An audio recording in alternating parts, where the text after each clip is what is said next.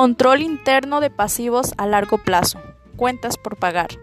Deben separarse las funciones de recepción en el almacén de autorización del pago y de firma del cheque para su liquidación. Deben elaborarse expedientes de pago por proveedores contenidos de cada factura, su correspondiente informe de recepción. Las cuentas por pagar a proveedores deben desglosarse por cada factura recibida y cada pago efectuado, así como por edades y analizarse por el Consejo de Administración.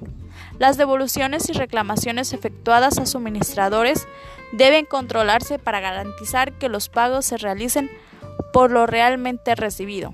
Mensualmente deben verificarse que la suma de los saldos de todos los submayores de las cuentas por pagar coincidan con las de las cuentas de control correspondientes.